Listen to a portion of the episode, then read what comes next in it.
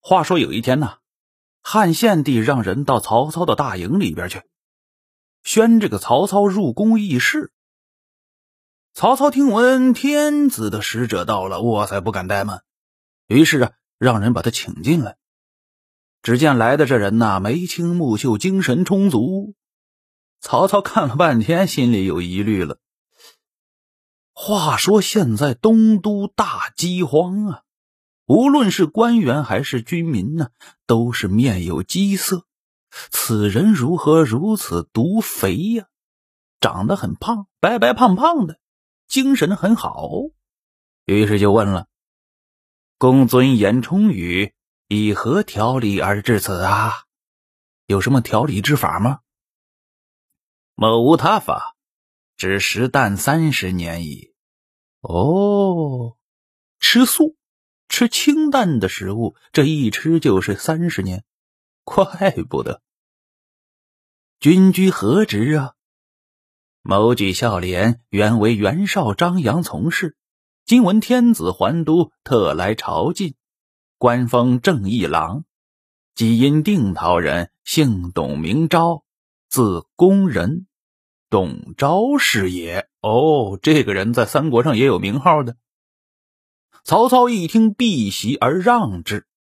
闻名久矣，幸得于此相见。于是啊，置酒帐中，款待一个人，那得有作陪的呀。让荀彧第一谋士来作陪。这边正喝着酒呢，忽然就有人来报告了：“报，一队军往东而去，不知何人。不知道谁去了。”曹操急忙令人探之。董昭就直接说了：“哼，不用探，不用探，此乃李傕旧将杨凤与白波帅韩先，因明公来此，故引兵欲投大梁去耳。人家早就探听到这消息了。”曹操就问了：“莫非疑操乎？怀疑我吗？”啊哈，此乃无谋之辈，明公何足虑也。曹操一听。也就把这事儿给放下了，又问了一句：“李郭二贼此去若何呀？” 哈哈哈，不足为虑。虎无爪，鸟无翼，不久当为明公所擒，无足介怀呀。曹操跟着董昭说了半天的话，哎，感觉言语十分投机，于是啊，就问朝廷里边的大事儿。董昭说了这么一番话。明公兴义兵役，除暴乱，入朝辅佐天子，此五霸之功也。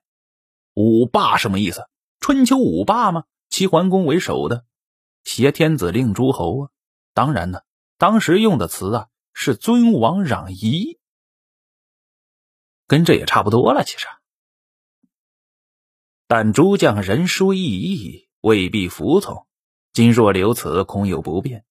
为移驾幸许都为上策，然朝廷拨阅心还京师，远近仰望，以济一朝之安。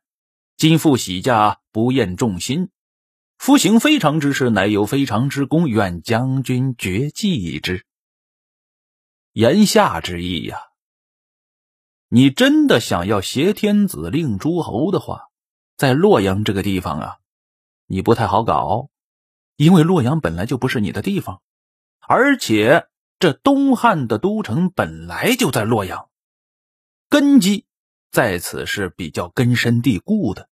你想在这里把天子架空，不太好弄。那怎么搞嘞？釜底抽薪，继续迁都，迁到哪里去啊？迁到许都去。但是啊，这是有难度的。天子刚从长安迁到洛阳来了，你再把他迁到许都去，那是需要费点力气的。当然呢，投入和产出是成正比的，这个就需要你曹操同志啊来思量思量了。曹操一听，哎呦喂，董昭这话呀，说到自己心坎里去了，牵着这董昭的手就笑起来了，哎。此吾之本志也，但杨凤在大梁，大臣在朝，不由他便否？哈哈哈，亦也亦也，以书与杨凤，先安其心，明告大臣，以京师无粮，欲车驾幸许都，进鲁阳，转运粮食，庶无欠缺悬隔之忧。大臣闻之，当欣然相从也。董昭这一番话，把曹操说的眉开眼笑。又聊了半天，这董昭啊就辞别了。曹操还牵着人家的手呢。啊！凡操有所图，为公教之。我有什么事儿啊？你得多教教我。这董昭啊，称谢而去，没问题呀。曹操于是就每天跟众谋士商议迁都的事儿了。当时啊，侍中太史令王立、司卫宗正刘爱曰。吾仰观天文，自去春太白犯振兴于牛斗，过天津，荧惑又逆行，与太白会于天关，金火交汇，必有新天子出。吾观大汉气数将进位之地，必有兴者。说的神神叨叨的，其实就是看天象的吗？然后啊，又秘密的向这个汉献帝启奏。天命有去就，五行不长盛。待活者徒也，待汉而有天下者，当在魏。曹操听说这个事儿了，于是啊，就让人告诉这个王立：知公忠于朝廷，然天道深远，幸勿多言。也就是说，一个观天象的官啊，太史令。看天象看出来了，这大汉呢要亡了，代汉的呢就是魏。曹操听说这个话了，所以呀，警告了他一下：“你小子知道这事儿是吧？别乱说，乱说呀，容易挨揍。”所以啊，就把王立的这个事儿啊给拦下了。天子啊没听这个事儿。后来这曹操的大魏政权就带的这个汉嘛。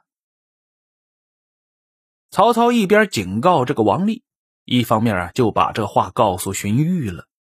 荀彧就说了：“汉以火得旺，而民公乃土命也。许都属土，道比必兴。火能生土，土能旺木，正合董昭、王立之言。